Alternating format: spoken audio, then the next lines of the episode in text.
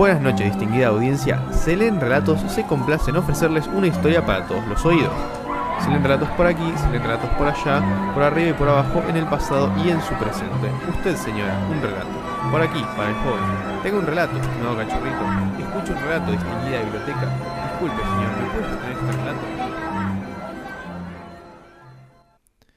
Otro separador al que todavía no me acostumbro por, por brevedad de haberlo escuchado. O sea, porque lo escuché muy pocas veces. Claro. Eh, ya, cu- cuando ya me acostumbre, estaría bueno que pensemos en otros. Entonces siempre estoy en una vorágine de no me No. acostumbro en el programa en el que estoy. No, no, no, eso no va a pasar. Bienvenidos para quien acaban de empezar en el podcast. Eh, esto se leen relatos y estamos en la parte en la que se leen relatos. Hoy tenemos Sí. jornada, De relatos breves, volumen 5. ¿Cinco? Sí, 5. pero ¿qué La tal? primera del año. Ya extraño hacerlas. Mirá, deberíamos haber hecho más ya para esta altura. Si Sí. el año pasado en medio año hicimos cuatro y ahora ya llevamos medio año hicimos una sola, algo, algo Al- hicimos pasó raro. ahí raro. Sí, sí. Eh, bueno, Tenemos todavía a futuro también una jornada de relatos breves de autores regionales Claro. que habíamos hecho en algún momento y ya tenemos uno reservado ahí esperando. Em, y hoy tenemos eh, un cuento de Bertolt Brecht, un- Brecht, un- sí, sí, sí. un cuento de Cecilia Solá, Sí, un cuento de Borges sí. Y un soneto de alguien que no voy a... de Shelley. Sí, Shelley, Shelley, se- digámosle. Shelley. Shelley. Como, Shelley. como los Peaky Blinders, que eran Shelley de apellido, creo. Shelley, buenísimo, un Shelley, Em, que no creo que sea de Peaky Blinders. ¿qué? Ah, yo tenía que decir algo antes de comenzar el programa. Yo primero quiero mandarles un abrazo a quienes estén escuchando de la Asamblea de Filosofía, de estudiantes de Filosofía de la UNCO. Que están haciendo una reunión mientras nosotros tres grabamos esto. Sí, y que están haciendo un esfuerzo enorme, que estamos haciendo un esfuerzo enorme por juntar suficientes fondos para, para viajar al Encuentro Nacional de Filosofía Sí. de Estudiantes, que se hace en Rosario, para el cual estamos vendiendo rifas, así que si quieren, eh, podemos, eh, pueden contactar, busquen en Instagram Asamblea de Filosofía del Comahue, eh, y ahí pueden, pueden escribirnos y van a encontrar ahí las, las rifas para comprar. Sí. Em, Sorteamos una canasta familiar. familiar, una canasta familiar más chica y unos libros. Una canasta de libros. Claro. Con libros de Ale, que es una compañera de filo.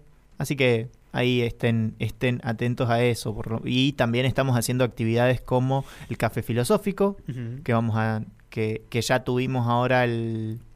el viernes fue. El viernes tuvimos el último. Pero vamos a tener próximamente, pronto también, en, al cabo de creo que dos semanas más, eh, tres semanas, vamos a tener eh, el café filosófico acá, en la biblioteca. Sí, La biblioteca va a ser casa del café filosófico, así que estamos muy contentos por eso. sí, así que vengan y disfrútenlo. Sí. Y, Eh, y- A toda la comunidad ya les vamos a seguir invitando, igual ya les vamos a aclarar el día bien correcto, la hora y demás. Pero bueno, en principio un abrazo a los chicos que están eh, organizando y que estamos organizando para viajar, que cuesta un montón y sobre todo con cómo se disparó la economía Sí, bastante no, fulero. No, no. El Eh, mundo está roto. Sí, Eh, antes de que comencemos bien, quiero hacer una- un pedido a la comunidad. sí. Que es que si ustedes no escucharon la, la columna que acompaña este, este programa, Que es la columna de de recomendaciones. recomendaciones número uno o número No, dos, dos. número dos, eh, yo ahí hablo de una serie que se llama Joseki no Kuni y Sí. que es sorprendentemente similar a una serie que se llama Steven Universe, Sí. que es bastante más conocida, que se hicieron al mismo tiempo prácticamente. Sí. Una es anime, la otra Eh, es a- animación o occidental. animación occidental. Entonces tengo la teoría de que tal vez se, se inspiraron en una cosa que es muy parecida, pero anterior a ambas. Así que si alguien sabe algo de eso, por favor contácteme y dígame porque el misterio me está matando. Claro, o sea, tenemos dos cosas que seguramente se unen en una referencia en común, pero Sí. no sabemos qué es. Sí. O, sea, sabemos que son las piedras. Claro, eso o simplemente salieron dos series extremadamente parecidas al mismo tiempo en dos partes del mundo diferentes. Claro. Lo cual mm, podría pasar. Sí. El mundo es así, pero bueno, eh, eh, son muy parecidos. Muy, muy demasiado. Sí, sí. Em, bueno, entonces dijimos que el primero eh, que tenemos es Bertolt Brecht, Sí. que es un, eh, sobre todo conocido por dramaturgo, Sí. creador del teatro épico, Sí. así figura en Wikipedia por lo menos, o teatro dialéctico también le dicen. El chabón era un... Grandilocuente. Sí, el chabón era... No, no sé si el chabón era No, no, grandilocuente. los nombres. Ah, sí. Em, el chabón era eh, comunista Ah, y era... hay que macartearlo. Claro, y de ahí tiene una influencia muy grande del lado de, nada, eso, del marxismo. Sí, la lucha de clases. Claro, supongo que por eso viene lo de teatro dialéctico, aunque tal Sí. vez puede no tener nada que ver y tiene que ver con una experiencia que pretendía él del teatro involucrando al espectador y demás. Desconozco, no sé mucho de teatro, la cosa es que es muy conocido por dramaturgo. Eh, hay una obra de teatro que es muy conocida de él, que es La excepción y la regla, que... Estoy haciendo cara de ni idea. La leí, es muy buena, se las recontra recomiendo. Eh, y siempre tiene, se impregna en su obra y en su vida eh, su militancia justamente y su perspectiva política y demás. Eh, y en ese sentido justamente su, su teatro tenía esto de que los personajes eran, reflejaban muchas veces justamente las contradicciones, por hablar en, en los términos que les serían propios, supongo, las contradicciones entre eh, proletariado y, burguesía. Eh, también entiendo que tiene algunos en los que como que trata de visibilizar, por así decirlo, eh, o burlarse o cosas así de ciertas características de la vida burguesa. Ajá. Y mm, con respecto a eso, busqué un libro en, en la uni que se llama Historias de Almanaque. Lo busqué no porque específicamente ese libro me llamara la atención, sino que simplemente busqué Bertolt Brecht y me apareció ese, Claro. entre otros, y encontré que tiene varios cuentos y relatos y cosas. Eh, no lo leí completo, pero leímos al- algún par. eh, están muy bonitos, tiene algunas cosas que son eh, poesías o sonetos o cosas así. Acá el que trajimos para compartir hoy es La Casa en Llamas. Para contexto de época, o sea, de, de años, Bertolt Brecht nació en el 1898, o sea, finales del siglo XIX, extremadamente finales, literalmente faltaban dos Sí, o tres años. Es y un escritor del siglo. XX. Sí, y murió en el 1956. Así Ah, que, joven dentro de todo. sí, sí, sí, es un escritor de, la primera mitad del siglo XX. Eh, dicho todo eso, si querés, le mandamos. ¿Tenés algo más que comentarnos? Eh, mandámosle. Bueno, vamos a leerlo entonces.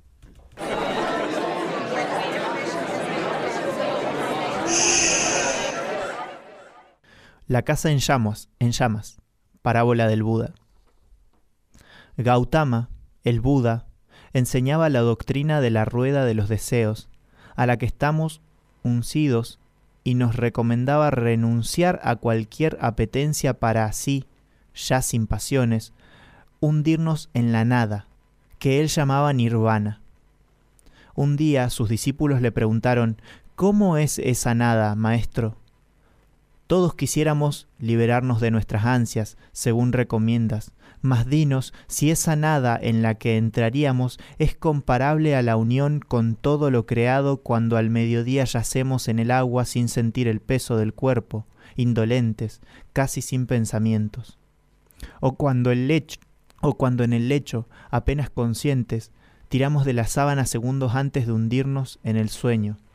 Dinos, si esa nada de que, de que hablas es una nada radiante y buena, una sim- o, e- o si es una simple nada, fría, vacía y sin sentido. Guardó silencio el Buda largo rato. Después, con indiferencia, dijo, Ninguna respuesta hay para vuestra pregunta. Mas aquella misma noche, cuando se hubieron ido a quienes hasta aquel momento no había abierto la boca, refirió el Buda, sentado todavía bajo el árbol del pan, la siguiente parábola. Vi no hace mucho una casa que ardía. Las llamas devoraban el tejado. Al acercarme advertí que en su interior quedaba aún gente. Fui a la puerta y les grité que el fuego llegaba ya al tejado y que debían por tanto salir inmediatamente. Mas allí nadie parecía tener prisa. Uno me preguntó, mientras le chamuscaba el fuego las dos cejas, qué tal tiempo hacía fuera, si llovía, si hacía viento, si existía otra casa o cosas por el estilo. Sin responder salí de nuevo.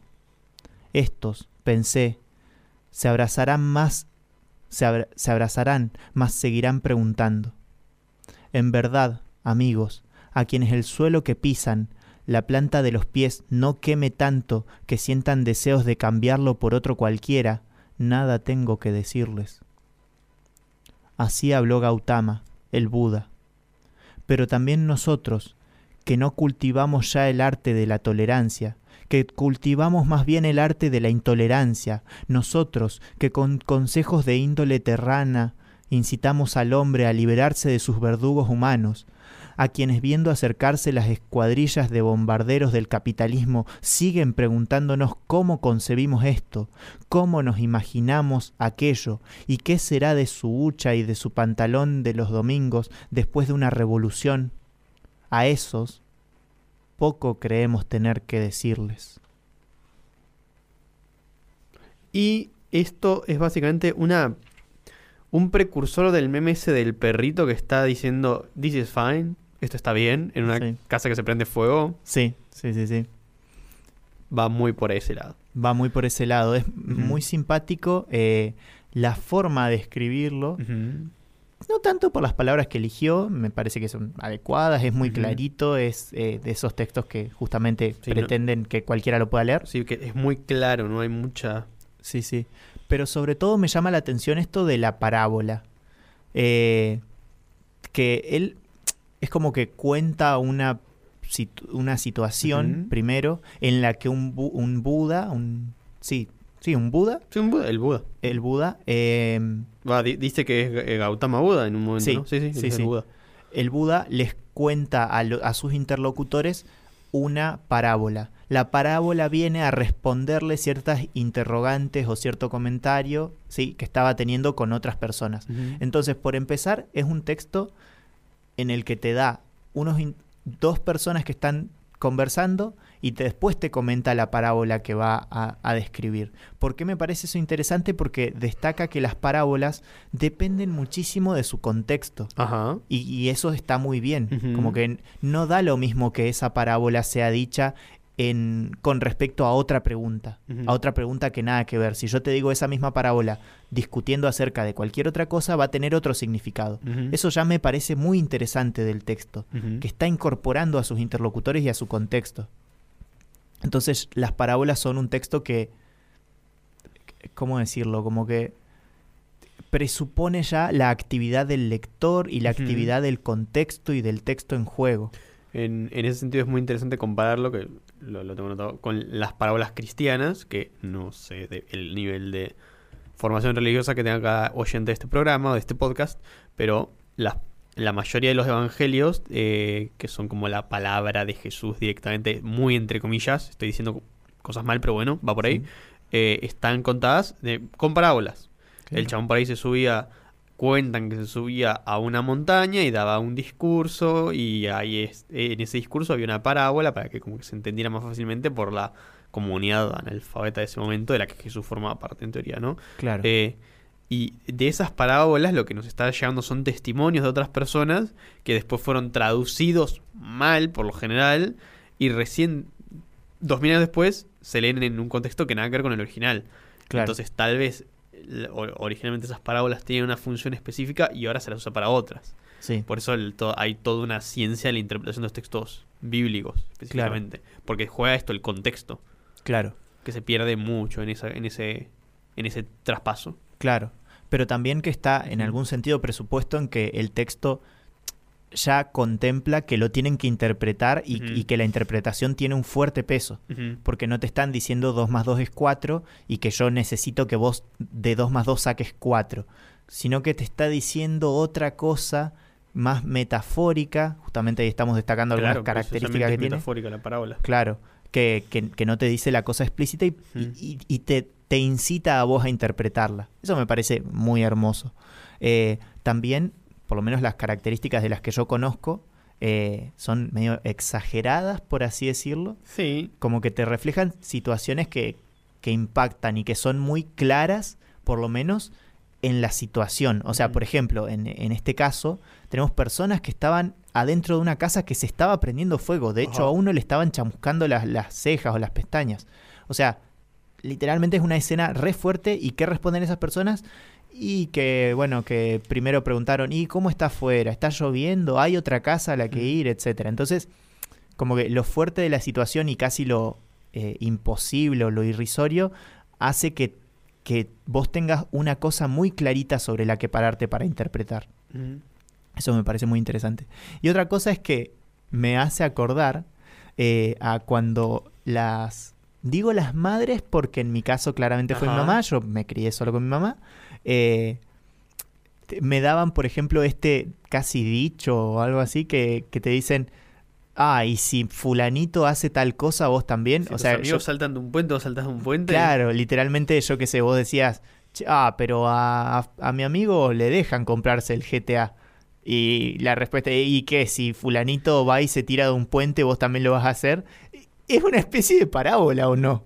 Es una hiperbolización al menos. Claro, es una hiperbolización. Tiene un poquito esto de...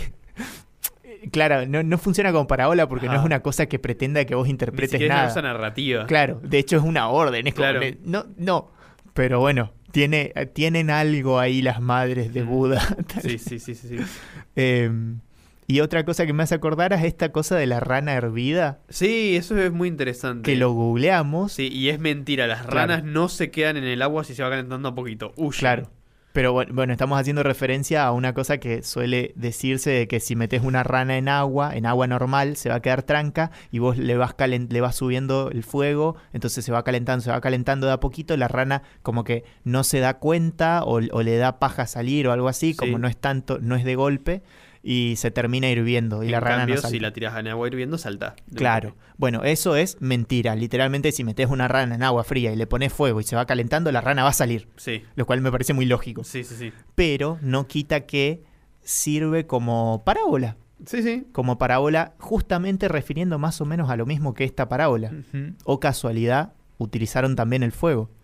Em, dicho, dicho eso, más o menos, ¿cuál es la interpretación que podríamos dar brevemente? Porque no, no es necesaria, cada persona la puede hacer, pero bueno, hay una especie de contenido claramente que espera reflejar y que de hecho Bertolt Brecht se encarga de Hacerlo bastante sí, explícito. pegártelo en la cara. Yo, yo me lo anoté de la siguiente manera. Tiene que enseñar algo. En este caso, que no hay que ser conservador. Sí, sí, sí, sí. Tiene, tiene esto de, de en contra de la naturalización, Ajá. pero de la naturalización en el sentido de eso, de la inactividad. Y la inactividad por el qué habrá más allá. Entonces, bueno, acá me estoy quemando, pero no quiero salir allá porque no sé lo que hay. Claro. Medio como que va en contra de este dicho de mejor malo conocido que bueno por conocer o algo así. Sí. Bueno, eh, como que acá está en lo contrario. Es como si estás con un malo conocido, anda a buscar otra cosa. Claro, me- mejor no, no te quedes con el malo conocido. Eh, y en ese sentido, sí, claramente es una, una Yo siento que es un poco una especie de respuesta a ciertas críticas conservadoras que se le hacen al- a, las a las orientaciones políticas revolucionarias. Claro. Justamente son, y bueno, pero ¿qué, con, ¿qué? ¿La revolución va a ser mejor que esto? Y bueno, él te está respondiendo, y tampoco me quiero conformar con esto para toda la vida quiero buscar algo mejor. Y hay ahí como un duelo, por así decirlo. Y- Muy conceptual. Claro, y claramente él está del lado revolucionario, el de la comunista. Sí, él- comunista, sí. sí, él está en contra del capitalismo, literalmente el texto menciona el capitalismo, eh, dice los bombardeos del capitalismo, también una referencia clara a guerra y demás. No sé Eh, en qué fecha fue escrito esto. Claro, ten- no- tengo el, el texto específico, de, de- o sea, la fecha específica del texto. Pero por el periodo de vida de Bertolt Brecht, claramente no fue durante una época pacífica. Claro. Pero me, me parece muy lindo eso, una forma muy linda de llevar a la literatura y a una parábola y demás, una interpretación y una enseñanza que él quiere compartir y replicar que tiene que ver con eh, esto, una respuesta de, de por qué la revolución, ¿no? En- Claro. Desde su perspectiva, entiendo yo. Eh, y bueno, nos sigue otro texto que es de una autora argentina, entrerriana, eh, docente, se llama. Cecilia Solá, Sí. que nos llegó porque Flora nos compartió una publicación de Instagram que no recuerdo ahora en este momento. Sí, no, era eh, cuentos para trabajar en eh, violencia de género. Claro, no Eh, me que acuerdo. ahora le estoy buscando la publicación que la tenía guardada. Dale, ahí ya cuando Matthew la encuentra compartimos la, la página. Sí, sí, sí. Eh, pero nada, está, está muy bueno porque justamente para llevar las cosas a la escuela está bueno encontrar diferentes medios, diferentes lugares por donde encararlo. En este caso, eh, proponía esta publicación diferentes cuentos para trabajar la temática. Eh, entre esos cuentos nos encontramos con este. La página se llama ESI en secundaria. Ni hablar. Literal. Eh, y es de una docente que se eh, llama Cristina Bronzati, que nada, es especializada en ESI. Claro. Y ahí tiene un montón de información y de cosas para trabajar así en secundaria. Pues les recomendamos la página, se encarga de hacer divulgación con respecto a temáticas de, de eso, de ESI. Sí. Eh, y bueno, ahí nos encontramos con esta publicación, con estos cuentos. Después nos mandó Que- otra Flora que también sí. tenía más cuentos, Pero, entiendo. sí, pero era para otros, ot- otras temáticas. Otras temáticas, sí. Eh, que desde ya, o sea, no es que es un cuento extremadamente violento, no, no tiene escenas de gore ni nada raro Claro. de ese tipo, pero sí trata sobre la violencia de género. Entonces, nada, Sí. advertencia para eso. Claro, es, es fuerte. Sí, sí, es- eh, no, no es fuerte desde lo gráfico, sino desde la temática, así que Sí. cuidado. Pasamos entonces a la lectura del cuento de. Cecilia Solá, después lo comentamos.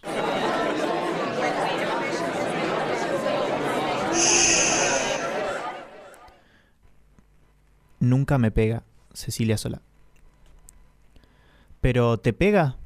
me pregunta la policía, una chica jovencita, con el pelo recogido que me hace acordar un poco a mi hija. ¿Te pega o no te pega, mamita? Decidite, porque no podemos andar tomando denuncias por boludeces. No sé qué decirle. Mi amiga me dijo que diga que sí, porque si no, no me van a dar pelota, pero no sé qué decir. Porque Dardo nunca me dio un puñetazo, ni una cachetada, ni una patada, ni siquiera me empujó. Pero le tengo miedo. Igual le tengo mucho miedo cuando hago algo que no le gusta y él me mira y hace ese gesto con las manos, como que me aprieta algo, y después descarga un puñetazo contra la pared, cerquita, cerquita de donde está mi cabeza pero no me pega. Estúpida, me dice, estúpida de mierda, gorda pelotuda. Te tendría que echar a la mierda, a ver quién te aguanta, quién te da de comer, me dice, pero no me pega. A mí me gustaría tener mi plata, pero él no quiere que trabaje. Dice que soy una inútil y que le va a salir más caro el collar que la perra, porque va a tener que pagar los juicios de mis clientas. Yo soy cosmetóloga y maquilladora profesional. Dos años estudié, antes, cuando no lo conocía, pero ahora él no quiere que trabaje. Igual, a veces algunas de las chicas venían a casa para que les arregle o les haga una limpieza de cutis, pero él se aparecía en la cocina y les decía, mirá que sos valiente vos, esta te va a quemar toda la cara con esas, mm, con esas meadas de perro que te pone, y se reía fuerte. Las clientas no vienen más, y mis amigas tampoco, porque soy una aburrida. Ellas son tan pibas jóvenes, lindas, y yo soy una gorda culo caído y bruta. Así me dice, y me clava un dedo en la, en, en la panza fofa, en las nalgas blandas, y se ríe. Pero no me pega. Nunca me pega. Él sí tiene amigos. A veces vienen a casa y yo les cocino, cocino empanadas de pollo que a él le gustan. Antes me gustaba que vinieran, porque por lo menos veía gente, pero ya no me gusta más que venga nadie, porque él se pone gracioso y me dice la ballena, o les pregunta a los amigos qué hizo para merecer esto, él que tuvo siempre las pibas de familia, las más lindas, y se pone a recordar las novias que tenía antes de conocerme. Me agarró con un hijo, la gorda, les dice, y se ríe.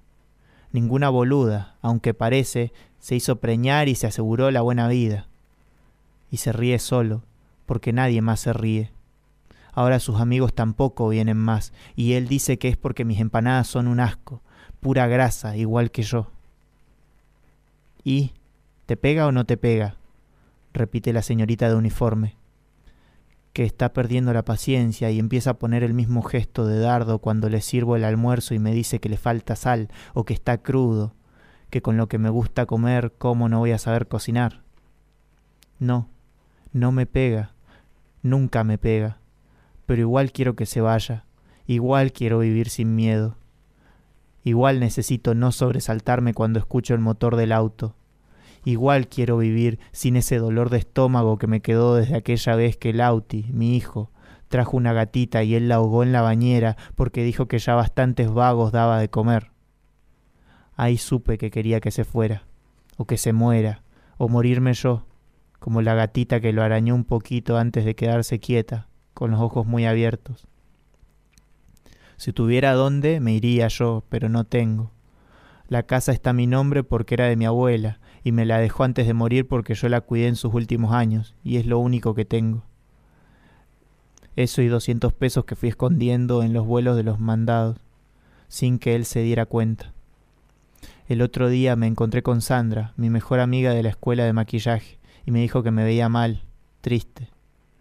Me largué a llorar como una boba y le conté todo, pero rápido, porque tenía que volver antes de que él llegara. Si no, me iba a dejar encerrada como esa vez que me demoré en el súper porque había mucha gente y se enojó. Me tuvo encerrada en el dormitorio una semana. Solo cuando él venía me dejaba salir para ir al baño. Pero no me pegó. Sandra dice que lo puedo denunciar, que soy víctima de violencia económica, emocional y verbal, que la policía lo puede sacar porque la casa es mía. Pero ahora la señorita dice que no pueden hacer nada, que trate de hablar con él, porque esto no es cosa para la policía, porque no me pega, aunque me esté matando.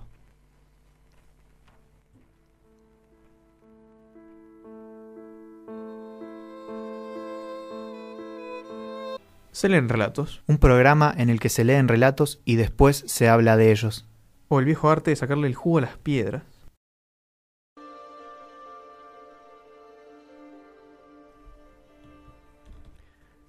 Bueno. em, acabo de, acabamos de poner un tema bastante bonito, me parece a mí, para paliar un poco, porque el cuento es picante. Sí, sí, es muy a- fuerte. Avisamos y yo no recordaba que fuera tan fuerte, pero lo es. Sí, sí. Eh, Trata, como ya habíamos dicho, Sí. claramente sobre violencia de género. Em, Lo... ¿Qué vas a decir, perdón? Eh, que, so- que sobre todo igual a- aborda la temática de que no solo es eh, Claro. un golpe, claramente sí, sí. es como lo, lo que retoma todo el cuento, el, el hilo conductor, por así decirlo. Literalmente es el título. Claro. Es, Eh, por eh, eso también me parece muy valioso para trabajarlo en el contexto en el que se pretende trabajar, que es en ESI. en ESI, en ESI y en la escuela. Porque está, está buenísimo para como traer a, a lo evidente una cosa que tal vez es de sentido común, pero no nos, pero nos olvidamos, no nos damos cuenta, que es que la violencia no es solo física. Sí. Eh, la violencia tiene, o sea, si yo vengo y te digo que sos un pelotudo de mierda y te odio y ojalá te caes muriendo, evidentemente estoy ejerciendo violencia verbal Sí. y hay un montón de otros tipos de violencia que no van por el lado de los golpes, que lo vemos bastante claramente cuando no es violencia de género. Claro. Mucha gente como que ve la violencia de género solo como una piña. Sí. eh, y bueno, este cuento está buenísimo para desnaturalizar esa idea y mostrar que la violencia de género está como. es un problema de toda la vida, de todos los eh, espacios posibles. Claro. In- incluso a veces yo... Partimos de que estamos hablando también desde un lugar raro. sí, sí, sí, no. Em, pero bueno, eh, yo siento que a veces también se suele pensar que la violencia eh, psicológica o el maltrato verbal y ese tipo de cosas son como una especie de puerta de entrada, por así Claro. decirlo, o advertencias Sí. de una violencia mayor, pero la verdad es que no, o sea, eh, puede que sí, puede que eso tenga, ten- tenga Sí. todo un sentido y demás, pero también son violencia, o sea que no es que solamente son violentas como porque son advertencia de algo futuro que va a ser un golpe físico o algo así. Aunque el golpe nunca esté, aún así, com- como, es la temática que refleja el cuento, aún así es, es violencia y es Sí. terrible y Sí, hace bosta la vida de una persona. Totalmente. Eh, en ese sentido, el, el cuento, eh, la, la verdad me parece que está muy bien escrito, Mm. eh, es muy eh, claro y me parece que tiene justamente la- el tema, tiene el tema en claro y el cuento lo refleja claramente. Por esto de que tiene ese hilo conductor, de siempre ella en, en su pensamiento retomarlo de pero no me pega, Claro. eh, y que pero que queda en evidencia de todas las cosas ho- horribles que le pasan. Además te pone en la piel por así decirlo en, en la medida de lo posible. Te, el cuento te sitúa en eso. Es- está en como primera persona Eh, no recuerdo. creo. a ver ¿Sabes que no me acuerdo? Y eso que lo acabo de escuchar. sí sí Creo que sí que está no en primera sí, persona. sí está en primera persona entonces te pone en la primera persona de ella Claro. Eh, cosa que, que es un ejercicio ya muy importante a hacer al, al momento de tratar estas temáticas, sobre todo para personas como, como yo, que soy un varón, sí, literalmente. Eh, así que nada, lo recomendamos muchísimo en ese sentido y de hecho la característica de claridad que Ujú. con el tema que va a tratar y de claridad en cómo lo refleja Ujú. es lo que a mí me hace pensar, Sí. de cualquier manera ya sabiéndolo, que es un cuento muy eh, docente. Sí. De hecho, yo le- me escribí que es para mí un cuento Ujú. docente y activista. Claro. Y eh, de hecho el lugar donde lo encontramos es venía con actividades. Claro, Como que no, no sabemos la historia de la publicación de este cuento, porque mm, lo encontramos a través de esta página, pero como que incluso pareciera que fue escrito específicamente para ser trabajado. sí, sí. Como, como que no tiene una... eh, Muy entre comillas lo voy a decir, no tiene una finalidad artística, es una finalidad de uso práctico. Claro, que, Eh, aún así, claramente, en, en el- sí, sí. es una forma artística de Por expresarlo. eso las comillas. Sí, sí. Que haga Eh, que no se ve. No es que lo dije, lo, pongo- lo- no, Ah, no es que dije- pongo comillas o lo digo entre comillas. Ah, no me acuerdo. Bueno, de vuelta, muy entre comillas, eh, no tiene un uso artístico, sino un uso práctico. Claro. Em, Em, lo encontramos en internet. No Sí. me acuerdo ahora específicamente en qué página está, pero claramente esta página de Instagram recomendaba cosas que eran de fácil acceso. sí, eh, y eso, en la página de internet en que lo encontramos es pública, es gratuita y Mm. tiene eh, actividades ahí para trabajar en la escuela. Así que Mm. también recomendación para todas las personas que, que quieran trabajar eh, y, y que tengan que hacerlo y quieran buscar eh, herramientas, de material y demás. Se los recomendamos. Eh, y sobre todo destaco también esta parte de la, la convivencia de la docente con la activista, porque en definitiva son no solo que son la misma persona, sino que de hecho en la actividad docente hay un activismo y en el activismo también en general hay una actividad docente porque si hay algo que sobre todo el activismo con respecto a estas temáticas tiene es que el- la labor, como la- las manos en el barro más, más, más fuerte que tienen es enseñar, porque la aposta es que la sociedad para cambiarla es el, el camino que se tiene que lograr es que la sociedad aprenda a ser diferente claro. porque no hay una característica, no sé, natural en el mundo que obliga a las personas a ser de esa manera en que son. No hay una justificación eh, biológica que dar, no hay, eh, a pesar de que mucha gente la busque Sí, eh, y pretenda justificarse con eso, no hay, no hay, no hay una necesariedad en lo que pasa. Hay una sociedad que sabe ser así claro. y que debería saber ser de otra manera, aprender a ser de otra manera. En ese sentido se puede relacionar con el cuento anterior el hecho de desnaturalizar las cosas que se toman por naturales. Claro. Totalmente va por ese lado. Sí, sí. Eh, así que nada, me, me parece muy... En, en ese sentido me parece un, un cuento que eh, tiene un 10 de 10 en el sentido de que tiene claro lo que quiere decir, tiene claro lo que quiere hacer y lo hace muy claro. Sí.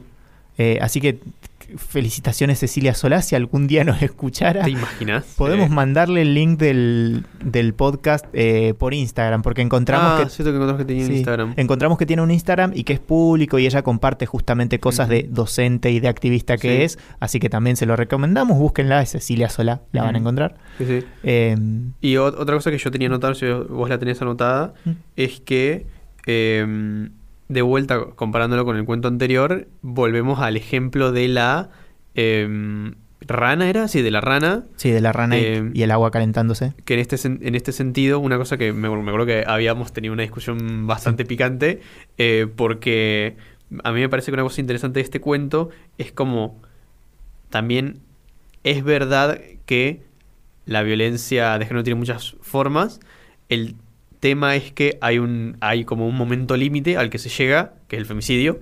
Sí, Es como la, la no sé cómo decirlo, como el momento final. no- no- sí no es, sé la, cómo es la- decirlo. es la expresión más Eh, fuerte que tenemos. Y del que no se puede retornar porque estamos hablando de un nivel de violencia ya extremo, Sí. eh, de un intento de femicidio, de un femicidio. Entonces, me parece interesante, de vuelta comparándolo con el cuento de Bertolt Brecht, ver cómo tal vez una cosa va escalando y la diferencia es que en el cuento de Bertolt Brecht, eh, el Buda le hace el llamado de atención a la gente que está en, el en la casa incendiada Sí. y en este caso, precisamente por las características que tiene la violencia de género, muchas veces las víctimas no, no son conscientes o no tienen las maneras de trabajarlo para salir de ahí.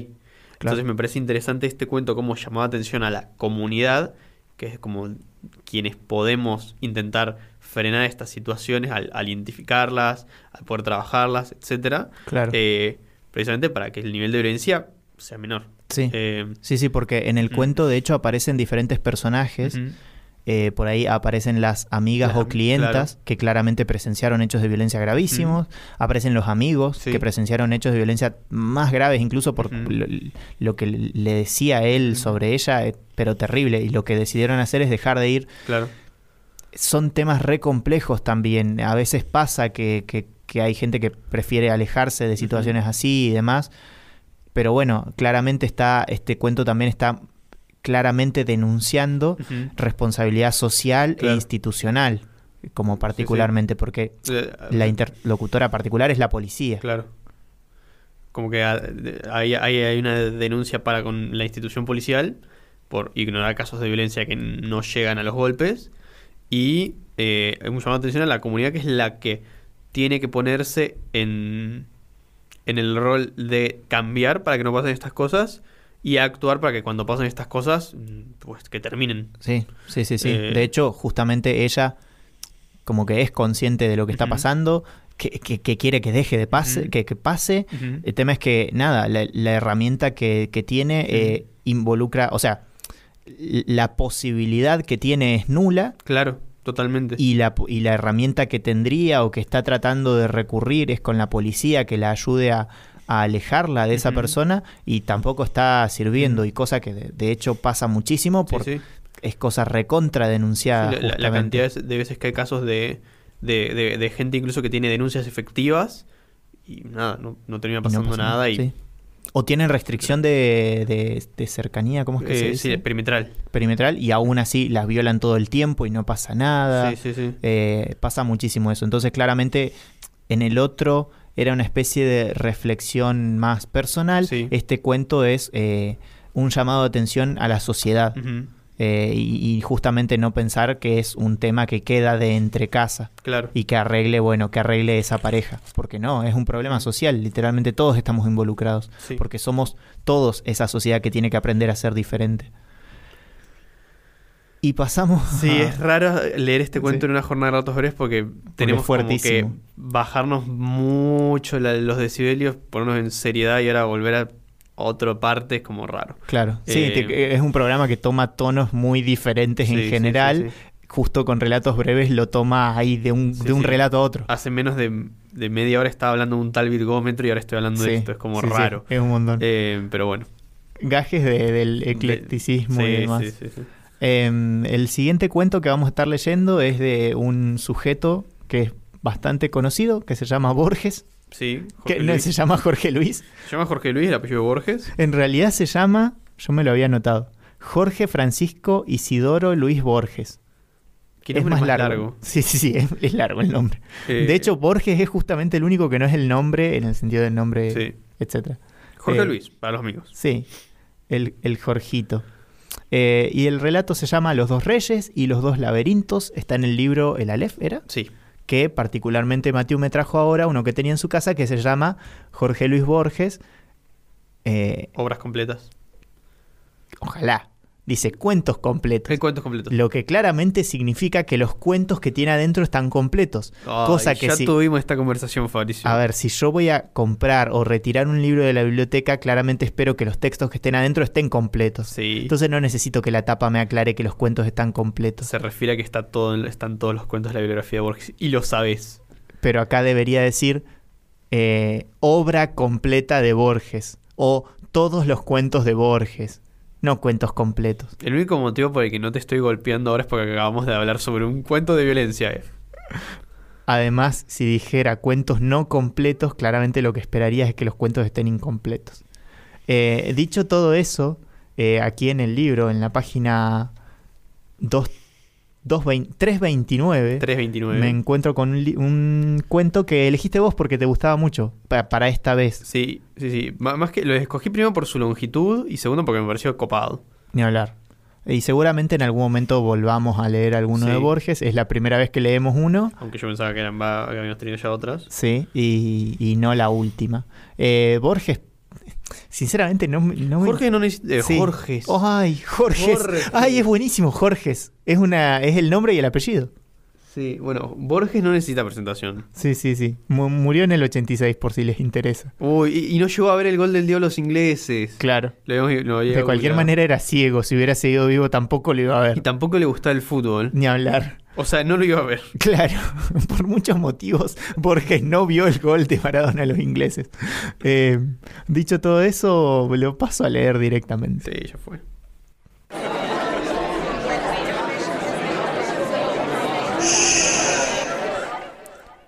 Los dos reyes y los dos laberintos. Borges. Cuentan los hombres dignos de fe, pero Alá sabe más, que en los primeros días hubo un rey de las islas de Babilonia que congregó a sus arquitectos y magos y les mandó construir un laberinto tan perplejo y sutil que los varones más prudentes no se aventuraban a entrar y los que entraban se perdían. Esa obra era un escándalo, porque la confusión y la maravilla son operaciones propias de Dios y no de los hombres. Con el andar del tiempo vino a su corte un rey de los árabes, y el rey de Babilonia, para hacer burla de la simplicidad de su huésped, lo hizo penetrar en el laberinto, donde vagó afrentado y confundido hasta la declinación de la tarde. Entonces imploró socorro divino y dio con la puerta sus labios no prefirieron queja alguna. Pero le dijo al rey de Babilonia que él en Arabia tenía otro laberinto y que, si Dios era servido, se lo daría a conocer algún día. Luego regresó a Arabia, juntó sus capitanes y sus alcaldes y, y sus alcaides y estragó los reinos de Babilonia con tan venturosa fortuna que derribó sus castillos, rompió sus gentes e hizo cautivo al mismo rey. Lo amarró encima de un camello veloz y lo llevó al desierto. Cabalgó tres días y le dijo, Oh, rey del tiempo y sustancia y cifra del siglo.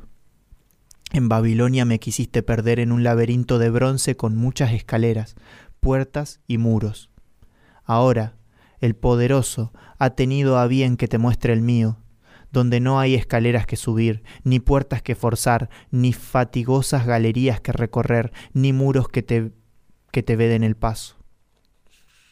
Luego le desató las ligaduras y lo abandonó en mitad del desierto, donde murió de hambre y sed.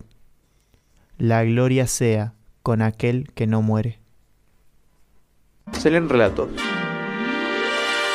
Un té de hierbas ensoñadoras, cosechadas en granjas de la medianoche, acompañadas de suaves comentarios no literarios que empiezan en 3, 2, 1.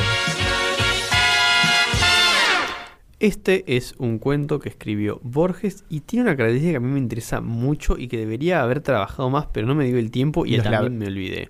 Ah, que debería haber trabajado más vos y no Yo. Borges. Sí, sí, sí. Ah. Que es que este cuento es eh, un spin-off del cuento anterior, que ah, me olvidé de anotar el nombre, eh, así que ahí me voy a fijar. Pero Vamos. el cuento se llama... Eh. El cuento que acabamos de leer se llama Los dos reyes y los dos laberintos. Sí, estoy intentando buscar el anterior. Sí, sí. Así que empezá a Bueno. rellenar espacio mientras lo busco. Dale. Matthew dice que es un spin-off porque eh, es como una especie de nota al pie de otro Sí. cuento. Es eh, una nota al pie de Aben Hakan el Bojarí, muerto en su laberinto, que es un cuento de 10 páginas, que también está en el Aleph. Por eso no lo leímos Sí, acá. sí, y que en un momento dice, a ver, ta, ta, ta, ta, seguir rellenando este espacio mientras lo busco. Dale. Eh, Borges tiene una, esa dinámica muy como presente y de hecho es muy retomada por Dolina y por toda la gente que tiene como ese estilo borgiano, que es hacer citas al pie en cuentos que en general uno cuando piensa en un cuento no piensa que va a tener una cita abajo y cuando piensa en un texto académico sí y justamente Borges lo, lo utiliza como herramienta para dar una especie de cre- credibilidad o, y relación entre textos y demás que como que te genera un mundito, un Hmm. mundito dentro del libro. Este cuento es el que referencia eh, Borges en la siguiente fragmento de el cuento que se llama Ve Aben Hakan el Bojarí, muerto en su laberinto. En la tercera página dice: Nuestro Tercera. rector. ¿Qué? Tercera. ¿Qué dije? Tercer. En la tercera Perdón. página dice, nuestro rector, el señor Alaví, hombre de curiosa lectura, exhumó la historia de un rey a quien la divinidad castigó por haber erigido un laberinto y la divulgó desde el púlpito. Esta es la historia que acabamos de leer. Claro. Entonces es como que nos va. Es, es como que funciona enciclopédicamente, por así decirlo. Claro. En el sentido de que te cuenta, bueno, tal, tal historia acerca de un rey y hace referencia a otra cosa que pasó en otro momento de la historia. Exactamente. Que idealmente yo tenía la tarea de leer eh, este cuento en Hakan el Bojarí y no me dio el tiempo. No pasa nada. Em, Es, porque Fabro se olvidó la columna del día de hoy, por eso no sí, lo leí. sí. Em, Pero nada, lo que me parece muy interesante es que como que nos da ese fragmento del otro cuento, como la intencionalidad de este cuento, que dice, exhumó la historia de un rey a quien la divinidad castigó por haber erigido un laberinto. Ese es el tema del cuento. claro. Ahora eso lo podemos desarmar un poco. ¿Y sabes qué es lo interesante de esto? Que ¿Qué? también medio que puede ser una parábola. Sí, sí, muchos cuentos de Borges tienen Ajá. algo de eso. Pero en esto de que literal, o sea, por, por la... Ay, ¿cómo se llama esto? Eh, ah, como por la estética. Ah, y el espacio geográfico me suena algo más islámico que cristiano, pero Sí. también tiene estas características. Claro. Entonces, como que pasamos por muchas religiones importantes el día de hoy. Ni hablar. Sí, sí. Además, es un cuento que eh, incluso el anterior y este Mm. justamente toca mucho el tema de la deidad y la relación con lo divino, con Dios y etcétera, porque justamente está pensado en esto de un rey al que el que fue castigado por intentar crear eh, el laberinto perfecto, por así decirlo, Sí. más o menos. Eh, suena muy parecido a la Torre de Babel, solo que con otras cosas. Y contra, hay, hay un castigo de una gran obra humana, pero va por otro lado, me parece. Claro. Sí, sí, sí. Sí. Y, mm, y, y el cuento lo tiene en este, lo, lo continúa este que leímos, Mm. en este sentido de que, bueno, el rey este llamó a sus mejores arquitectos y magos y quiso crear una Sí. cosa tan perfecta que es digna de la divinidad. Claro. Y ahí es como que se fue al carajo. Sí, ahí dije, eh, ¿para qué pasó acá? Dijo Claro. Diosito. Y vino que- un rey mucho más humilde en Ujú. relación con la divinidad, en ese sentido, Sí. tal vez en otros no. Eh, porque, porque cuando entró al laberinto, lo que hizo fue eh, como rezar. En cuanto Claro. vio que no podía salir, bueno, Claro, escapó- rezó. o escapó con su fe. Claro, escapó del laberinto ese divino del hombre con la fe. Mm. O sea, la fe fue lo que lo pudo salir, sacar. Y salió y no se quejó. Tranca. Dijo, ¿sabes qué? Yo tengo un laberinto mejor. ¿Cuál era su laberinto? Era algo de la naturaleza. Era el desierto, literalmente. Claro.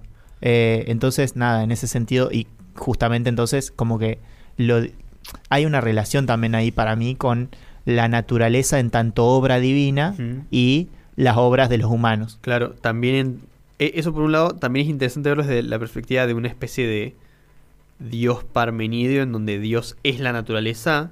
Sí, Entonces también, obviamente, que la naturaleza va a ser más perfecta que la creación humana porque es Dios. claro, Ese sentido es también interesante. totalmente. Pero bueno, es- entonces trabaja mucho este contraste entre el- lo que crean los humanos y la naturaleza, que es lo que crea Dios. Sí, sí. También hay una cosa que vamos a retomar con el textito que, que leo para cierre, porque Sí. ya se, nos va acabando. Sí, sí. Eh, Que Osimandias, por si no recordaban. sí, que tiene que ver con el tiempo.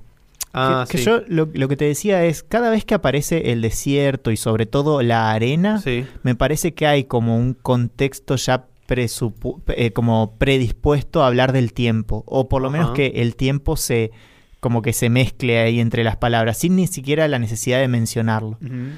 ¿Por qué? Porque ¿qué es, ¿qué es lo que hace que una persona no pueda salir del desierto? Bueno, además de que no tiene comida y muchos recursos y etcétera, que pasa muchísimo tiempo Sí. y tiene mucha arena y la arena suele ser como una metáfora del tiempo, en- sobre todo por los relojes de arena y demás. De hecho, está el juego del príncipe Persia en las arenas del tiempo donde puedes viajar en el tiempo. Claro. Eh, y yo creo que Borges, bueno, claramente un tema fetiche de él eran los laberintos, tiene mucho esto de pensar que un laberinto a veces es, eh, yo qué sé, un círculo tan grande que parece una recta, eh, o el tiempo. claro. Como que el tiempo es algo que literalmente, o sea, ¿cómo haría ese rey para escapar del tiempo? No puede. ¿En dónde quedó encerrado? En el desierto. Vaya metáfora del tiempo. Claro. Eh, así que nada, esas cosas como que me, me- me hizo pensar. Eh, y en ese sentido, el, el poema que, que quería comentar eh, Primero que está referenciado en la película que recomendé en la columna anterior, que es eh, la balada de Buster Scruggs. También está referenciado en Watchmen, película que me encanta y que algún día charlaremos un poco cuando lea el cómic también, cuando leamos. Em, y el, el poema, soneto, la verdad no sé, hay diferencias y etcétera. Algún día tendremos más conocimiento o personas que conozcan, que nos enseñen. Pero bueno, se llama Osimandias eh, y está escrito por Percy Bysshe Shelley, algo así. ¿Cómo se prevé que se pronuncie? que en 1817, así que claramente es una cosa muy vieja. Sí. Eh, y vaya a saber si es referencia a otras cosas también. Eh, paso a leerlo y después nos despedimos con un tema que no tiene absolutamente nada que ver. Porque lo había pensado por otro lado, pero no importa. Ok. Em, pero bueno.